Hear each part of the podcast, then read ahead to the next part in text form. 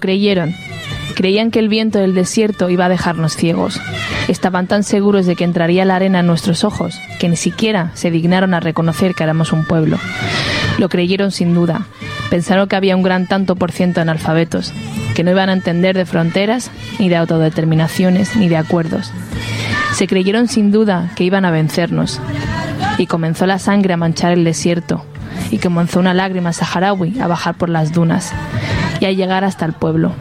Y pronto se hizo llanto, y el llanto se hizo hierro, y el hierro se hizo grito, y el grito rompió el cerco, y se volvió batalla, y la batalla hambre, y el hombre se hizo odio, y el odio tapó el miedo, y se volvió metralla, y la metralla muerto, y el muerto campamento, y el campamento niño, y el niño volvió al llanto para ser nuevo hierro, y el grito, y batalla, y hambre, y odio, y metralla, y muerto, y frente polisario, y pueblo, se creyeron sin duda que iban a vencernos, y ahora, de repente, les está entrando el miedo.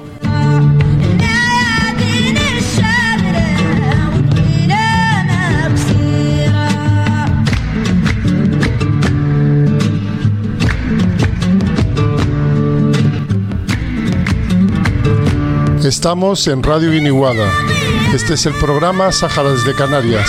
Nos pueden escuchar a través de internet www.radioviniguada.com.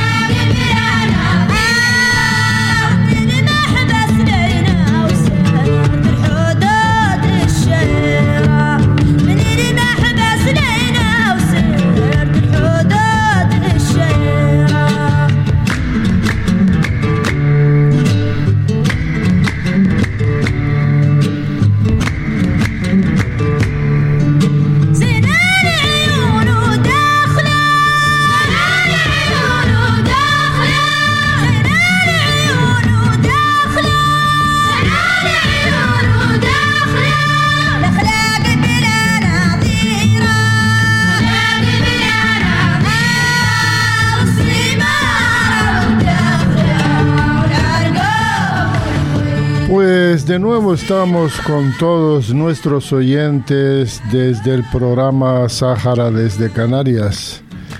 Y, y, hay noticias, a veces, a veces nos da la sensación que, que no hay noticias. Pero de repente escuchamos una noticia, una sola, y nos damos cuenta de que hay muchísimas noticias. Que no salgan las noticias en la prensa escrita, en, los eh, informativos, no quiere decir que no haya noticias. Y desde luego para el pueblo saharaui siempre hay noticias, porque, porque siempre ocurre algo, siempre ocurre algo. Nosotros hemos tenido la, la mala suerte de, de estar entre, entre dos países, que no se llevan bien, pero no se llevan bien desde hace muchísimo tiempo. Y yo creo que, la, colonización ha tenido mucho que ver. Eh, cuando hacemos un análisis sobre eh, las relaciones hispano-marroquíes, eh, siempre subyace el tiempo de colonización de España en Marruecos.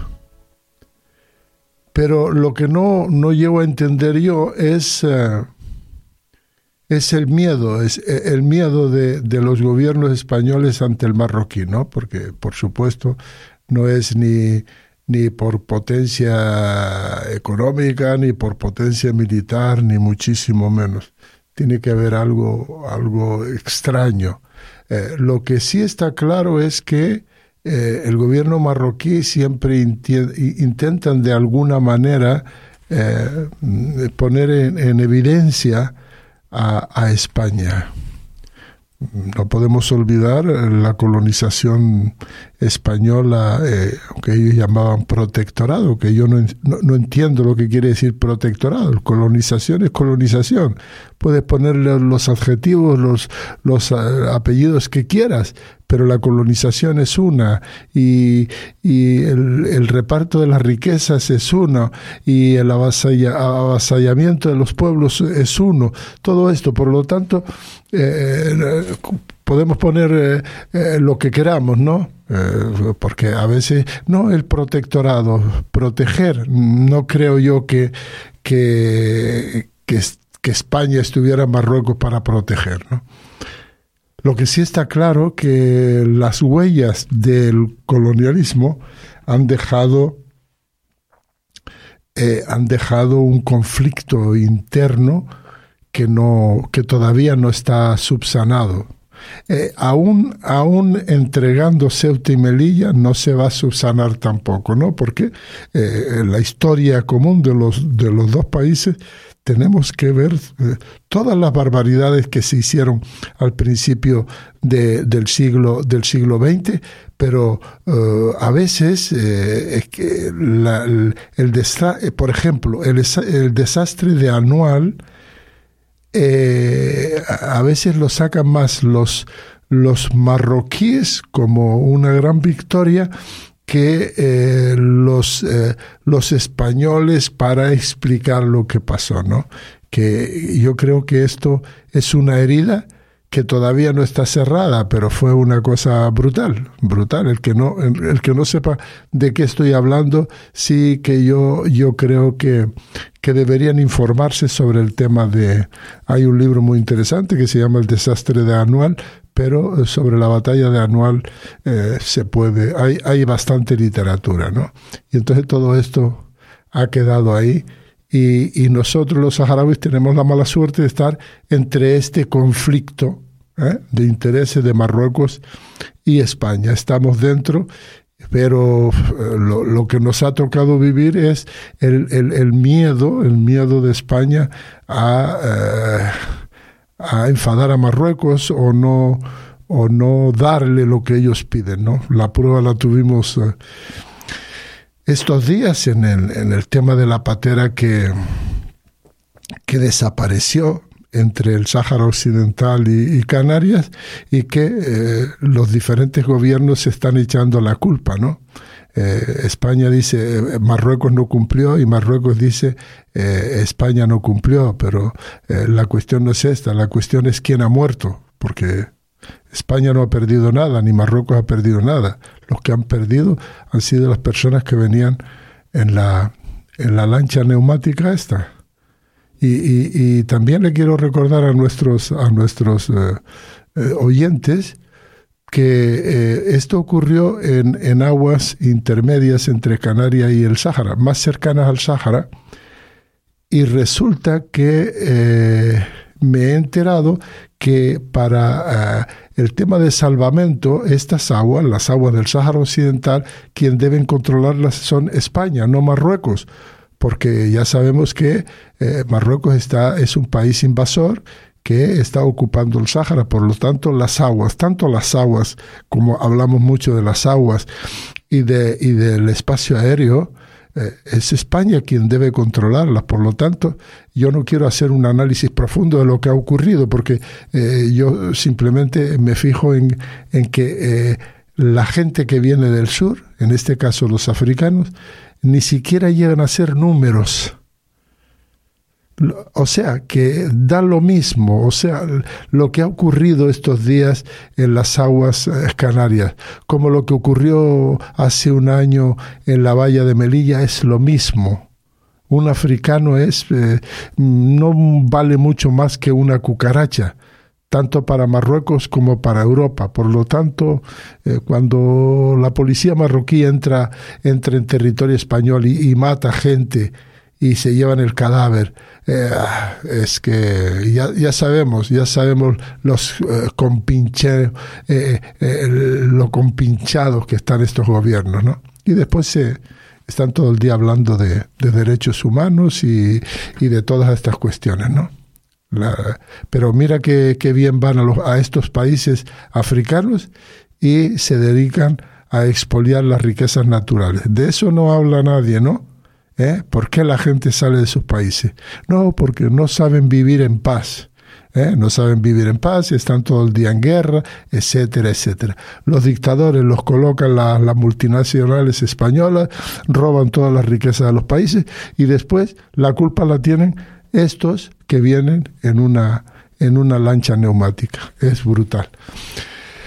Bueno, esta introducción es que eh, no quería quedarme callado yo sobre eh, lo que siento, lo que está ocurriendo entre, en términos generales, eh, Europa y, Marruecos, pero en términos ya más particulares entre España y Marruecos. Y parte de la culpa la tiene don Pedro Sánchez con su giro sobre el Sáhara, ¿no? Pero ahora hay elecciones, se está pasando por todas las televisiones y, es una pena porque está en plan actor principal de la película. Todos eh, los que eh, intentaban criticarlo, parecía que los criticaban, ahora están alabándolo y llevándolo a todas las televisiones y contando chistes, ¿no? Pero bueno, esto es lo que hay, la, la hipocresía. Pero hoy hemos visto, hemos visto una, una noticia bastante interesante, muy interesante. Y es sobre el secretario general de las Naciones Unidas, Antonio Guterres, que normalmente no habla, nunca habla. ¿eh? Normalmente siempre es el portavoz, su portavoz, eh, funcionario de las Naciones Unidas que hablan y no dejan nada claro. Pero eh, nos quizás yo por lo menos me he sentido sorprendido porque ha hablado bastante claro ante la pregunta de una periodista. El audio que tenemos es en francés. El que sepa francés lo va a entender y si no, vamos a escuchar el audio. Es un audio muy corto y luego yo explico de tres minutos ¿eh? Eh, y luego yo explico lo que, lo que ha dicho el secretario general de las Naciones Unidas porque yo creo que es un documento para, para escuchar. Le problème n'est pas bloqué par les Nations Unies. Il est bloqué par ceux qui bloquent. Bon. Euh, la situation du Sahara occidental euh, a été créée euh, au moment où l'Espagne a abandonné le territoire et l'Espagne euh, a fait un accord euh, pour que le territoire soit partagé entre le Maroc et euh, la Mauritanie sans aucune autodétermination. Après, la Mauritanie a compris qu'il y avait des problèmes et est sorti et le Maroc a établi sa présence dans l'ensemble du territoire mais naturellement, euh, euh, euh, il y a le Front Polisario qui aspire à la à la à l'indépendance du territoire. Bon, les Nations Unies ont deux actions. une action qui est orientée par mon envoyé spécial, mhm. Stéphane de Mistura, qui essaie d'avoir un accord entre le Maroc et le Front Polisario pour trouver une solution. Le Maroc considère que la solution est dans le cadre de la souveraineté marocaine par l'autonomie. Euh, le Front Polisario considère qu'il y a un droit à l'autodétermination qui doit être résolu par le biais d'un référendum. C'est une division qui, jusqu'à présent, on n'a pas réussi à surmonter. Mais euh, la situation reste bloquée. Les deux positions continuent euh, complètement séparées. En même temps, euh, le Maroc a établi un mur sur le territoire qui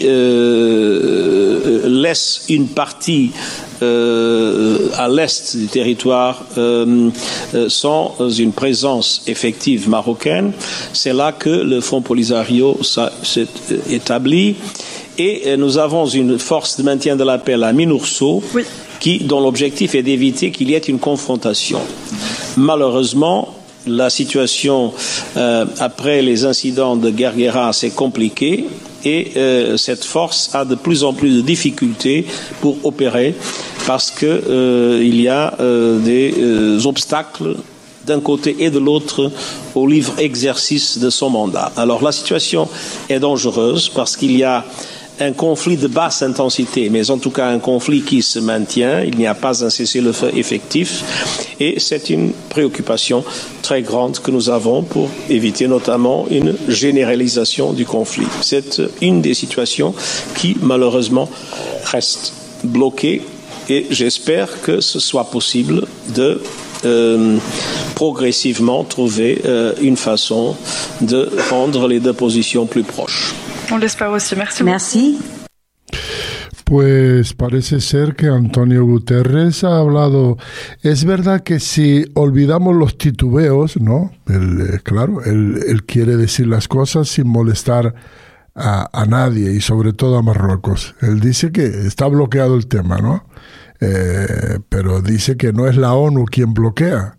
Eh, desde luego los saharauis no bloquean, por lo tanto ya sabemos quiénes son, ¿no?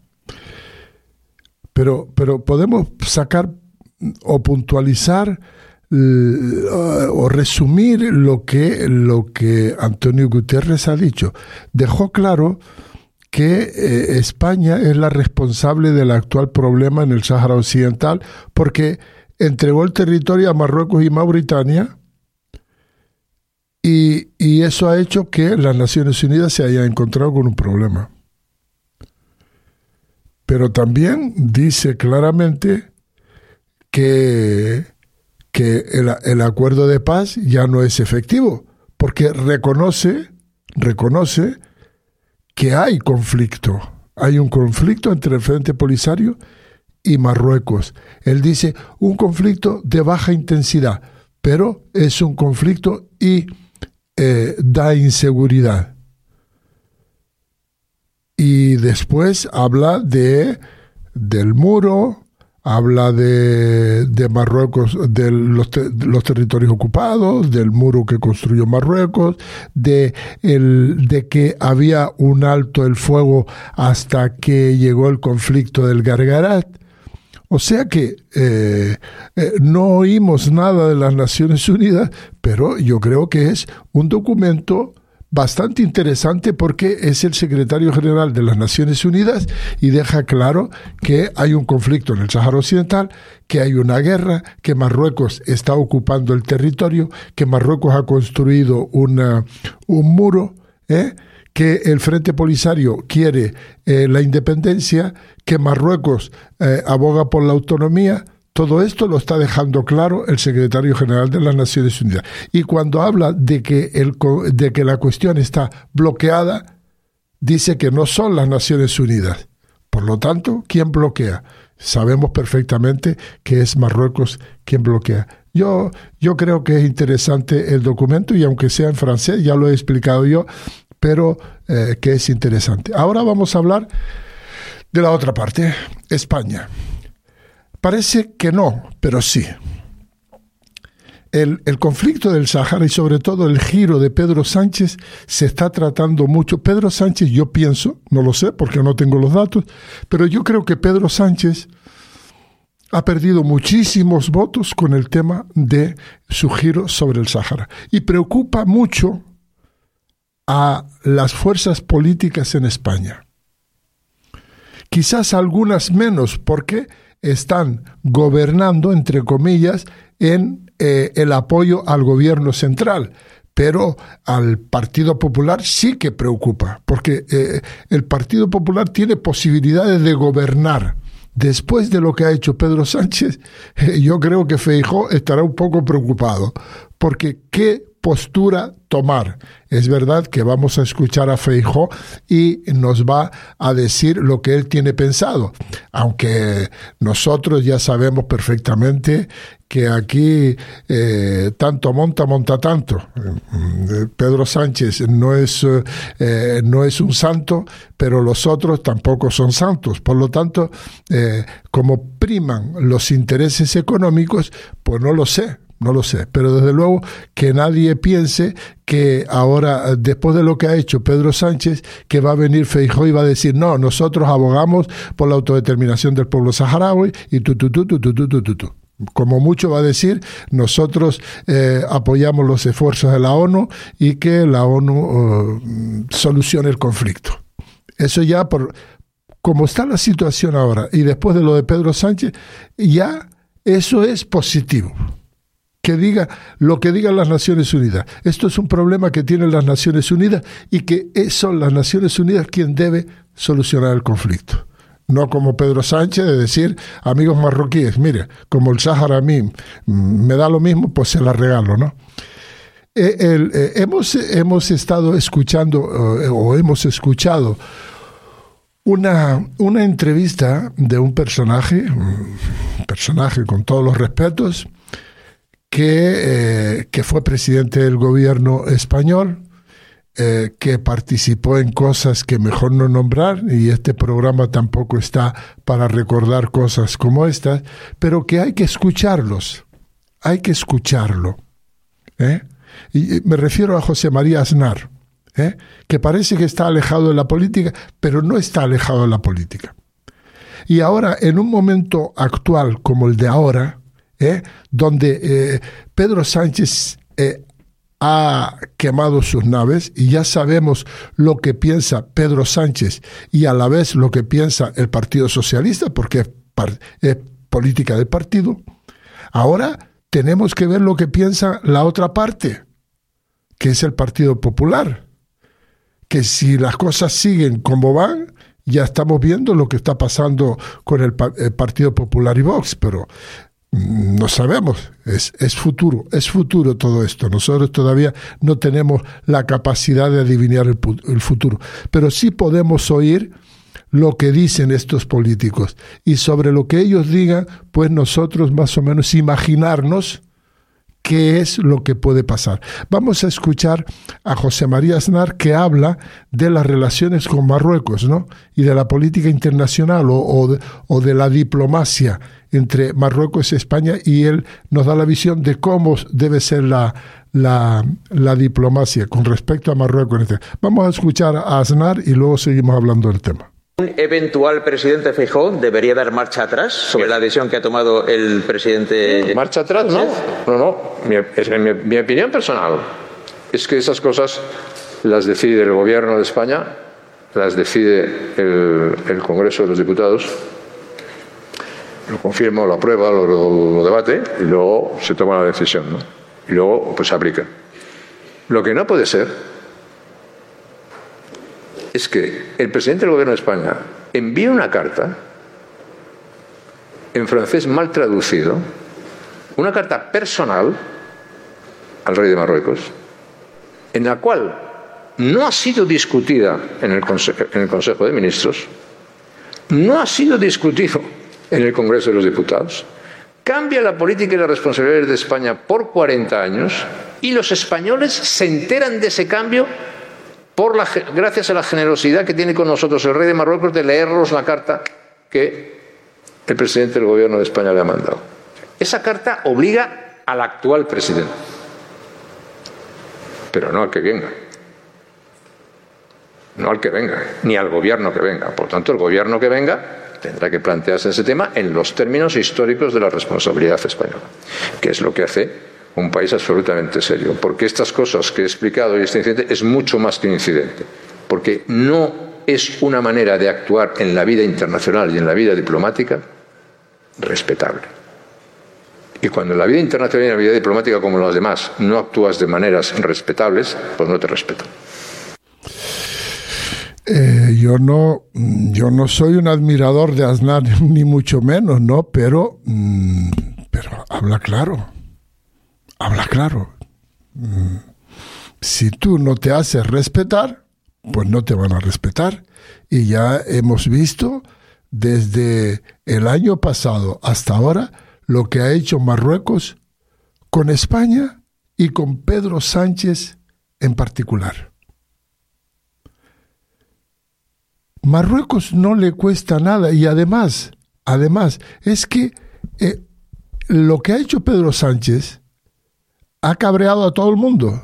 A la derecha, a la izquierda, al centro, a la gente de la calle, a la gente de la cultura, a todo el mundo. Es verdad que ahora yo creo, porque me parece, me parece extraño que está pasando por todas las televisiones, ¿eh? y no se habla, y nadie le hace la pregunta sobre el Sáhara. Eso a mí me, mm, no sé, pero me mosquea un poco. Vamos a pactar la entrevista. Por favor, no me hables del Sáhara porque entonces voy a perder votos. Está, claro, está claro que nadie le pregunte sobre el tema del Sáhara. Lo hemos visto entrevistado por mm, periodistas, mm, entre comillas, porque aquí ahora hablar de, de periodismo es ponerlo todo entre comillas, ¿eh? Que le hacen muchas preguntas y algunos que son muy de izquierdas hasta le preguntan si eh, de qué color son los calzoncillos de él y jajaja, jijiji.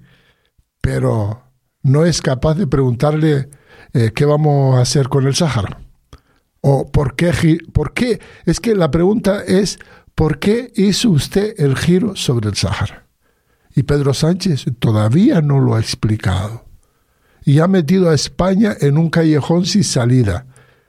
Y lo que está pasando en Ceuta con el tema de la, de la aduana sí, aduana no, todavía estamos esperando a ver qué, eh, qué, dice.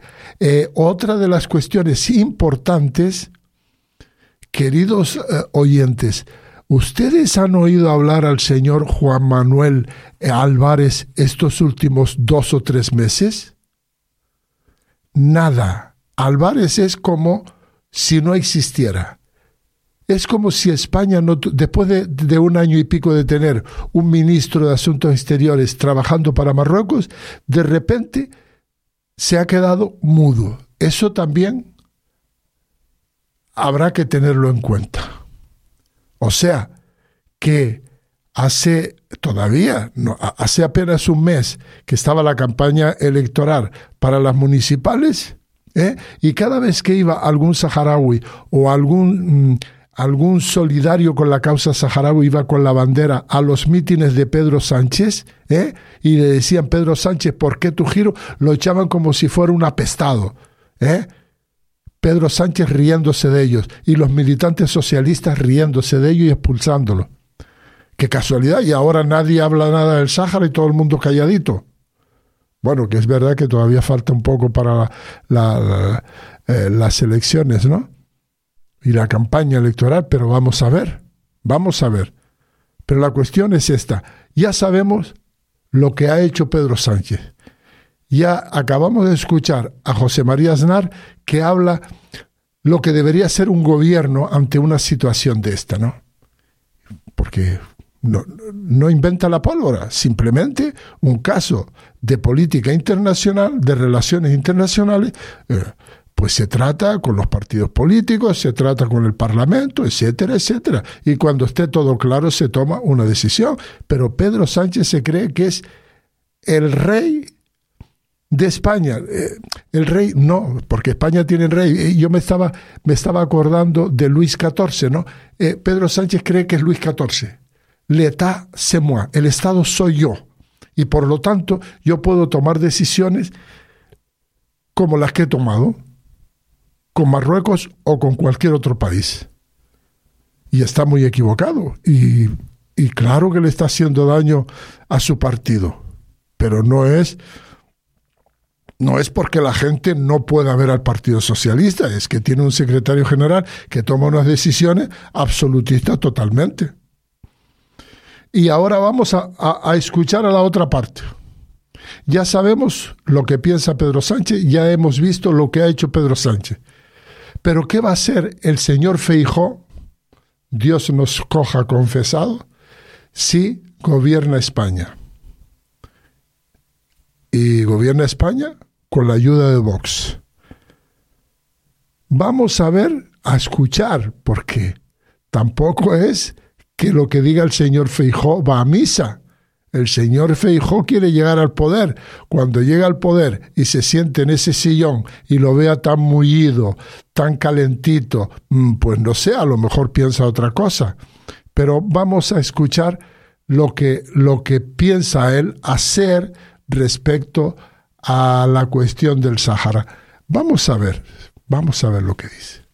Volvería a la neutralidad en el asunto del Sahara, rectificaría el, giro del gobierno cuando se posicionó a favor del plan de Marruecos. Yo creo que no hay nadie, salvo Sánchez y Álvarez, que pueda decir qué es exactamente lo que hemos hecho. Porque nadie lo sabe. ¿Usted lo sabe? No. ¿O sí? Usted volvería a la posición anterior. Yo le vuelvo a reiterar. Es que yo no sé qué ha hecho mi país. Estuve en una reunión con el primer ministro marroquí a petición del ministro marroquí y fue una conversación muy, muy leal y muy honesta, ¿no? Y el primer ministro marroquí me pregunta, oiga, ¿usted va a mantener los acuerdos que hemos suscrito con el gobierno de España? ¿Y sabe qué le tuve que contestar? ¿Usted me podría informar de los acuerdos que ha suscrito el gobierno de España con el Reino de Marruecos? Y yo los desconozco. ¿Qué le dijo él? Pues se quedó me miró fijamente y me dijo, ¿usted los desconoce? Le dije, yo en su totalidad. Y ya no pudimos seguir hablando mucho. Pero es lamentable, porque yo podía conocerles. Es más, cuando tuve la reunión con el presidente del gobierno la primera vez como presidente del partido, él iba a Marruecos por la tarde. Y me dijo, oye, Probablemente debía informarte antes, pero como estabas en una situación de interinidad o no eras presidente del partido, etcétera, pues eh, no lo hice. Pero, en fin, eh, eh, lo que hemos hecho es lo razonable, etcétera, y yo esta tarde me voy a ir a Marruecos. Interpreté que cuando viniese de Marruecos me informaría hasta hoy.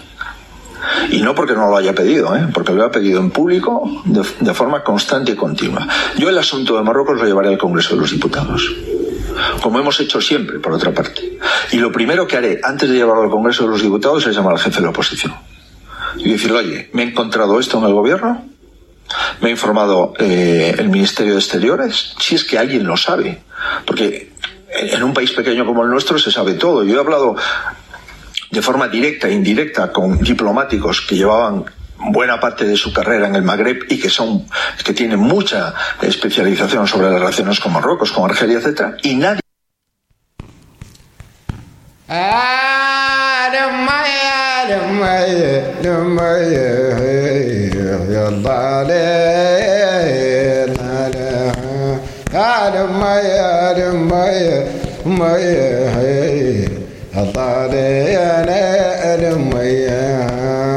البدر العيد غمامي زارتلو يا حلي لمي لمي لمي لمي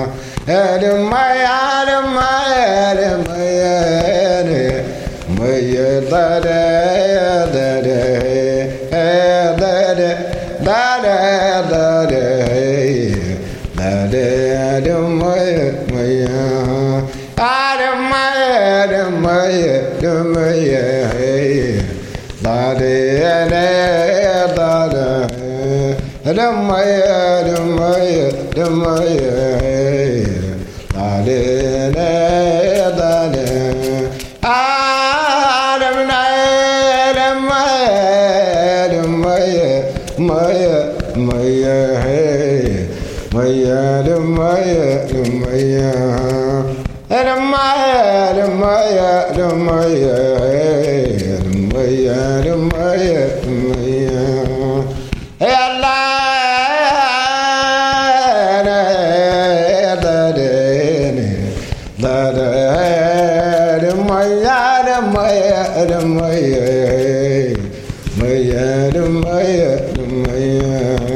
Hey!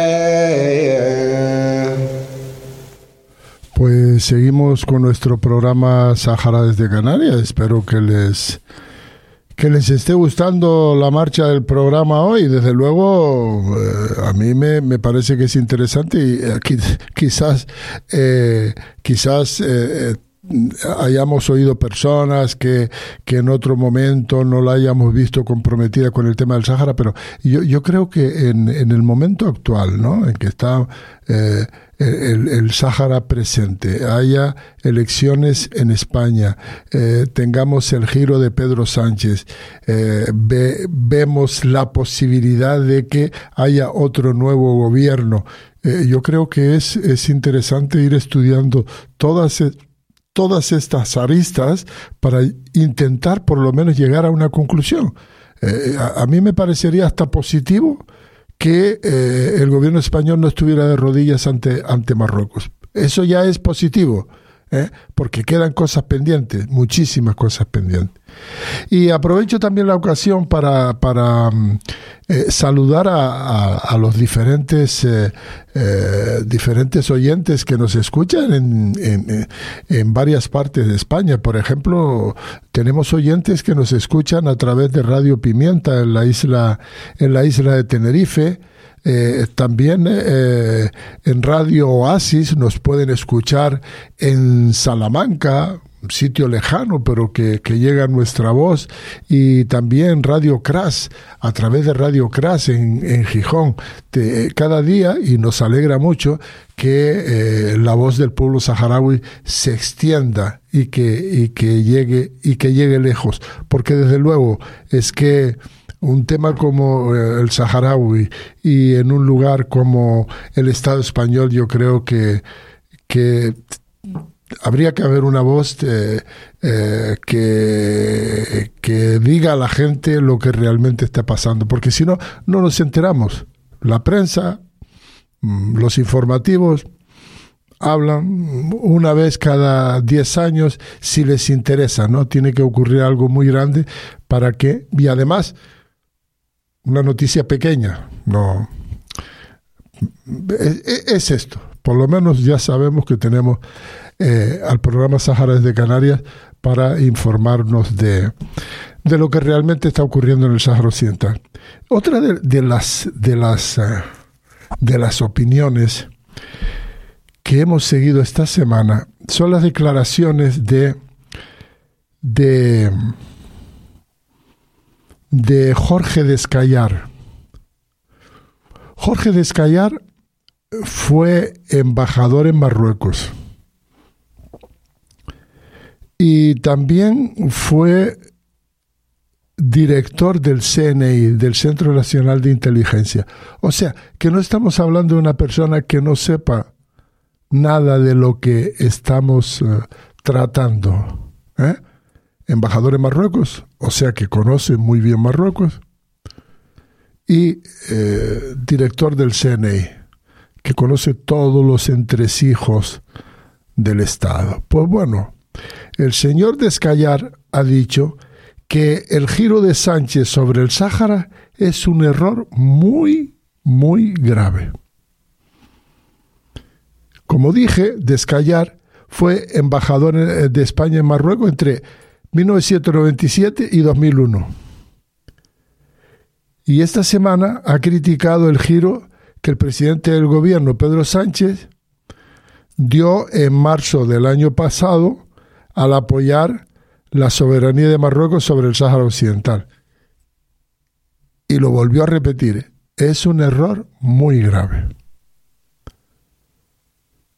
Esto lo dijo Descallar en una conferencia que impartió uh, este miércoles pasado en el Círculo Ecuestre de Barcelona bajo el título Geopolítica en tiempos de grandes rivalidades. O sea que sabe lo que está diciendo y trae a colación un tema como el giro de Pedro Sánchez. Y dice el señor Descallar, no entiendo lo que ha hecho este gobierno de cambiar nuestra posición en el Sahara. No veo qué ventajas hemos obtenido. Nadie me lo ha explicado. Creo que es un error muy grave. El señor Descallar ha recordado que, que el conflicto del Sáhara Occidental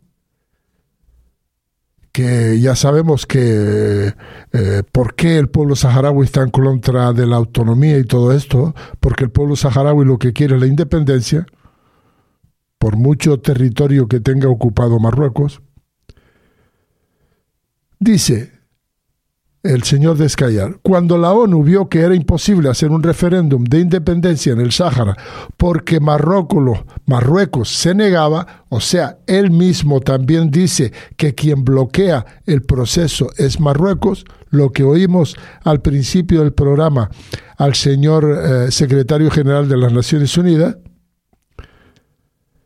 él dice, pues por lo menos tenía que haber un acuerdo entre las partes ¿Eh? Y mira que se ha intentado que Marruecos se siente con el Frente Polisario. Si, si Marruecos no quiere, es imposible llevar a cabo una reunión. Entonces, cuando la ONU dijo esto, España apoyó, sí, que hablen las partes. Y la cuestión es que España siempre iba navegando en estas tranquilas aguas, ¿no? Estamos esperando que se, que se reúna, las Naciones Unidas están en el tema, y entonces no se entiende por qué Pedro Sánchez decide, sin que lo sepa su gobierno, ni su socio de gobierno, ni su socio de investidura, ni la oposición, va y apoya a Marruecos para que eh, para reconocer, reconocer su soberanía sobre el Sahara. Y no solo esto, sino que de todo esto, dice Descallar, nos enteramos por una carta que se filtra del Palacio Real de Marruecos, cuyo texto completo seguimos sin conocer porque no se ha publicado, a pesar de que el Congreso de los Diputados lo ha pedido. Y Descallar todavía va más allá y dice, es que no entiendo el apoyo a la soberanía de Marruecos en el Sáhara que no aporta ningún beneficio a España. Se, se pregunta él, ¿pero qué hemos ganado? ¿Una disminución de la eh, emigración irregular? Bueno, podemos decir que sí. Pero el día que Marruecos quiera aumentar eh, las pateras, pues lo va a hacer. Y entonces Descayar también habló de diferentes problemas geopolíticos eh, que, existen con Marruecos. Y todo esto aún a pesar de que eh, Pedro Sánchez haya apoyado a la, a la monarquía marroquí. También él se refirió diciendo, bueno, Ceuta y Melilla, Ceuta y Melilla están asfixiadas por Marruecos. Y, y no solo esto, sino que Marruecos él dice que Marruecos nunca va a, renunciar a la soberanía de Ceuta y Melilla. También, no solo Ceuta y Melilla. ¿Y qué pasa también con la delimitación de las aguas territoriales? ¿Eh? Marruecos pide todo, todos los días está pidiendo algo. La aduana de Melilla dijo, no se preocupen, en cuanto lleguen ustedes a Madrid, mañana abrimos la, la, aduana. Y todavía están esperando los españoles. Y otra de las cuestiones que él no entiende, cómo es posible que no haya pensado en lo que ocurrió con Argelia, que se ha perdido un mercado increíblemente importante para España, para los empresarios españoles, simplemente porque el señor Sánchez le dio por, por, por apoyar esto. En Argelia ahora no se vende absolutamente nada de España. Y él es que no lo entiende. Una persona, estamos hablando de, de Jorge Descallar, ¿eh? que ya como dije antes, embajador y, director del CNI. Y no se lo explica. Y él de todas formas dice, esto no va a acabar, vamos a seguir teniendo problemas con Marruecos. Y, vamos a tener muchos más problemas porque España se muestra muy débil ante Marruecos. Por lo tanto, esto va a llevar a tener problemas a, a medio y a plazo corto.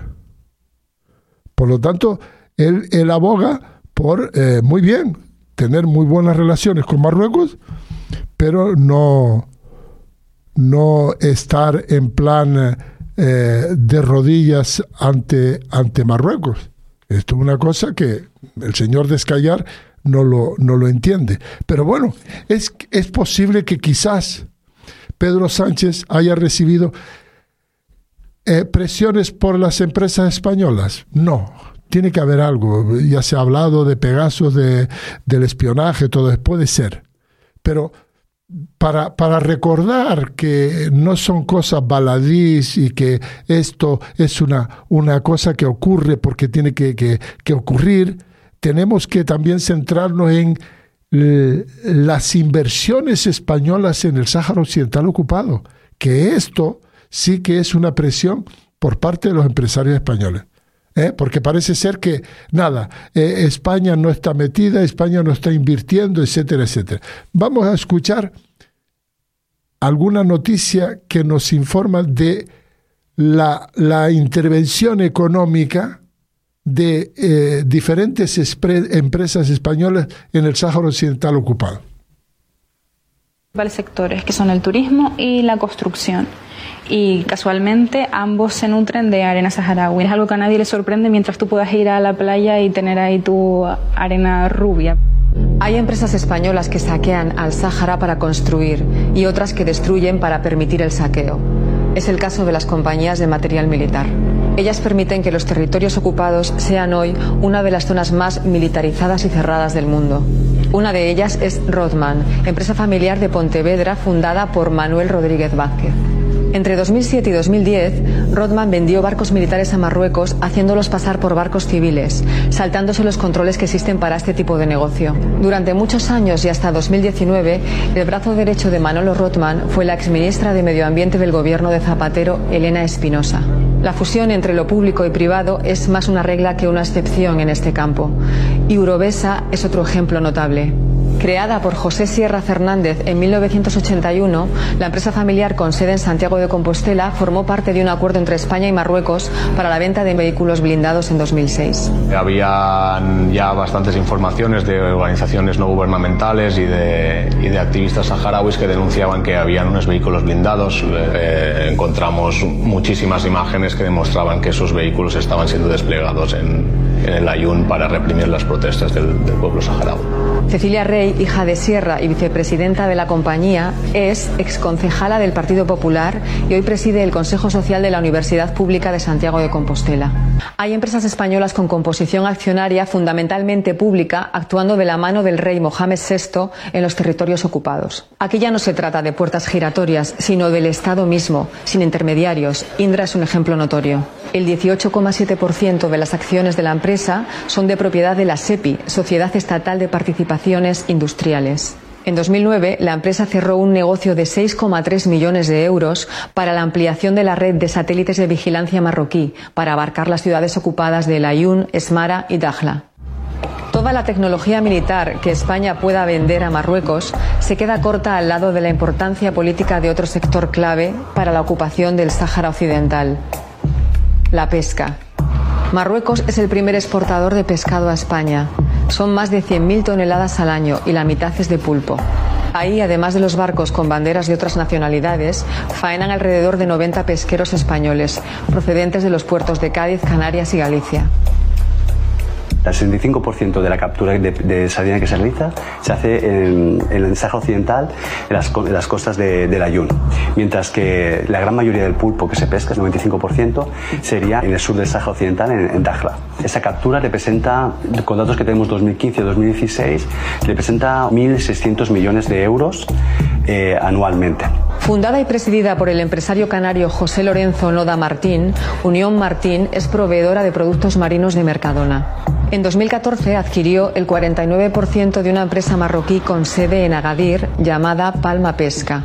Los esfuerzos de Unión Martín ganaron impulso con la compra del grupo por el fondo de inversiones vasco Alantra, cuyo mayor accionista es Santiago Eguidazu Mayor. Las fábricas que tiene en la isleta en Gran Canaria, en el Cebadal, eh, se nutren de pescado que llega por vía aérea. Un pescado que viene desde el Ayun. Y sin embargo, a pesar de que viene desde el Ayun, las cajas ponen que el pescado su origen es Agadir. Desde Agadir hay vuelos directos a Gran Canaria. ¿Por qué le dan esa vuelta al pescado? ¿Por qué lo llevan al ayun? ¿Por qué nos están ocultando el origen del pescado? El derecho a la trazabilidad de los alimentos es un derecho reconocido de los consumidores. Otro gigante en el sector es Amasúa Crusta Group, una empresa familiar de Huelva cuya historia se confunde con la propia institucionalización del sector pesquero en España. Su fundador, Amador Suárez Villa, fallecido por el COVID-19 en mayo de 2020, creó y presidió la Confederación Española de Pesca, la CEPESCA hoy liderada por su hijo Elías Suárez Garmendia. Crusta Group opera en Marruecos a través de una sociedad creada bajo el sello de Asmaroc. En 2012, el Frente Polisario recurrió al Tribunal de Justicia de la Unión Europea para denunciar los acuerdos comerciales de pesca y agricultura con Marruecos aprobados por las instituciones europeas. Desde entonces, el Tribunal Europeo ha sido tajante en sus conclusiones más importantes. Uno, los acuerdos de la Unión Europea con Marruecos no pueden incluir al Sáhara Occidental. Dos, el Sáhara Occidental no está bajo la soberanía de Marruecos. Parece bastante claro, ¿verdad? Pues en febrero de 2019, contradiciendo el fallo de la justicia y con apoyo masivo de los partidos españoles, el Parlamento Europeo aprobó un nuevo acuerdo de pesca que incluía explícitamente al Sáhara Occidental. Las empresas están violando el derecho internacional exactamente igual que los estados. Que sea arena, que sea energía eólica o que sea tomates, es exactamente igual, desde el punto de vista jurídico. Todo el que participa en ello tiene que saber que está incurriendo en, en ilegalidad internacional.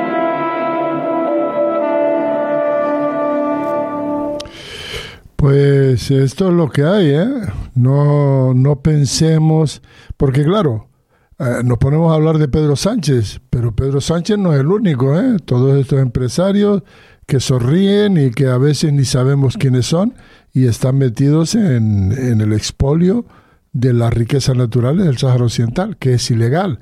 Y bueno, el, audio acababa con... Eh, con el tema de, del Tribunal de la Unión Europea, que sacará algo, ya sacó algo y dijo que, que, el Sáhara no tiene nada que ver con Marruecos, que Marruecos es un país ocupante y que el Sáhara es una cuestión eh, separada de Marruecos y que las aguas saharauis no son marroquíes, lo mismo que el territorio, lo mismo que el espacio aéreo.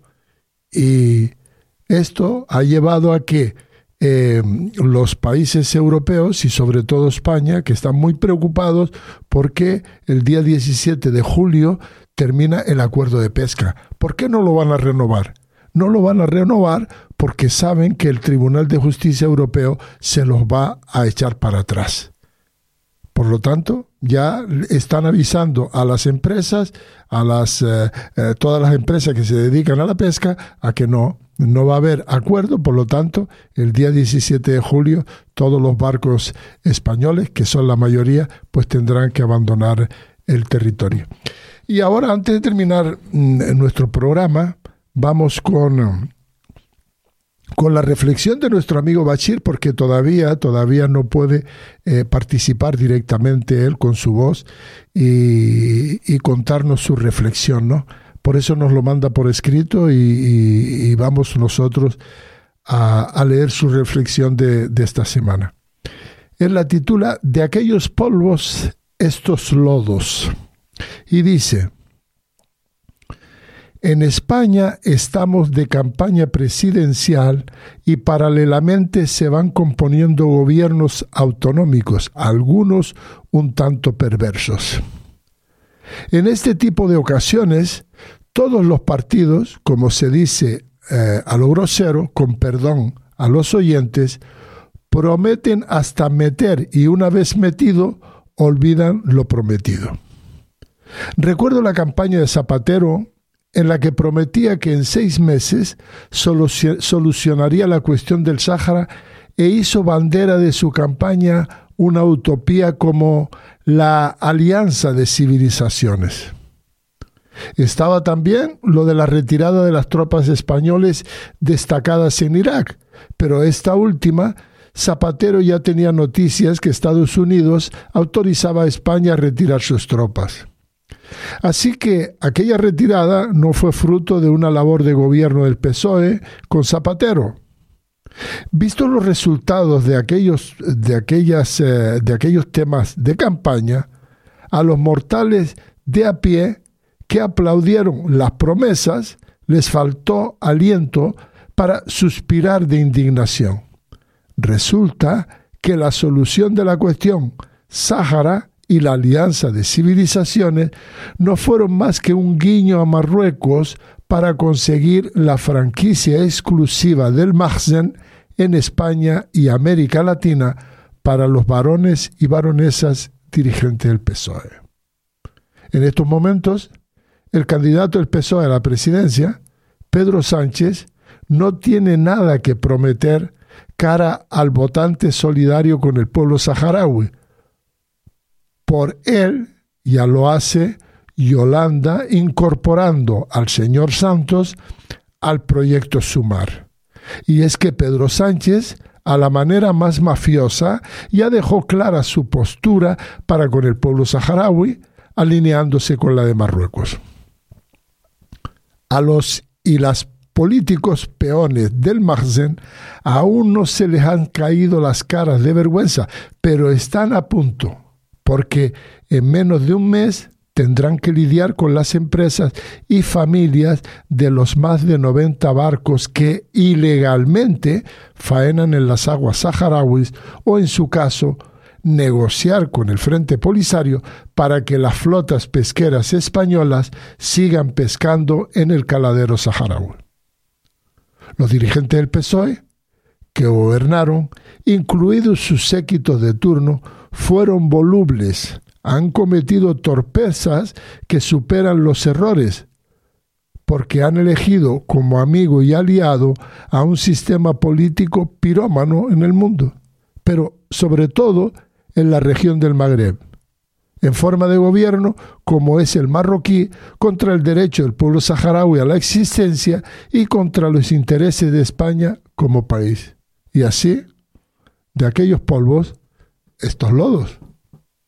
Por lo tanto, ¿de qué vamos a hablar? Yo creo que la reflexión de nuestro amigo Bashir entra dentro de, de lo que todo el mundo, todo el mundo piensa. Todo el mundo piensa.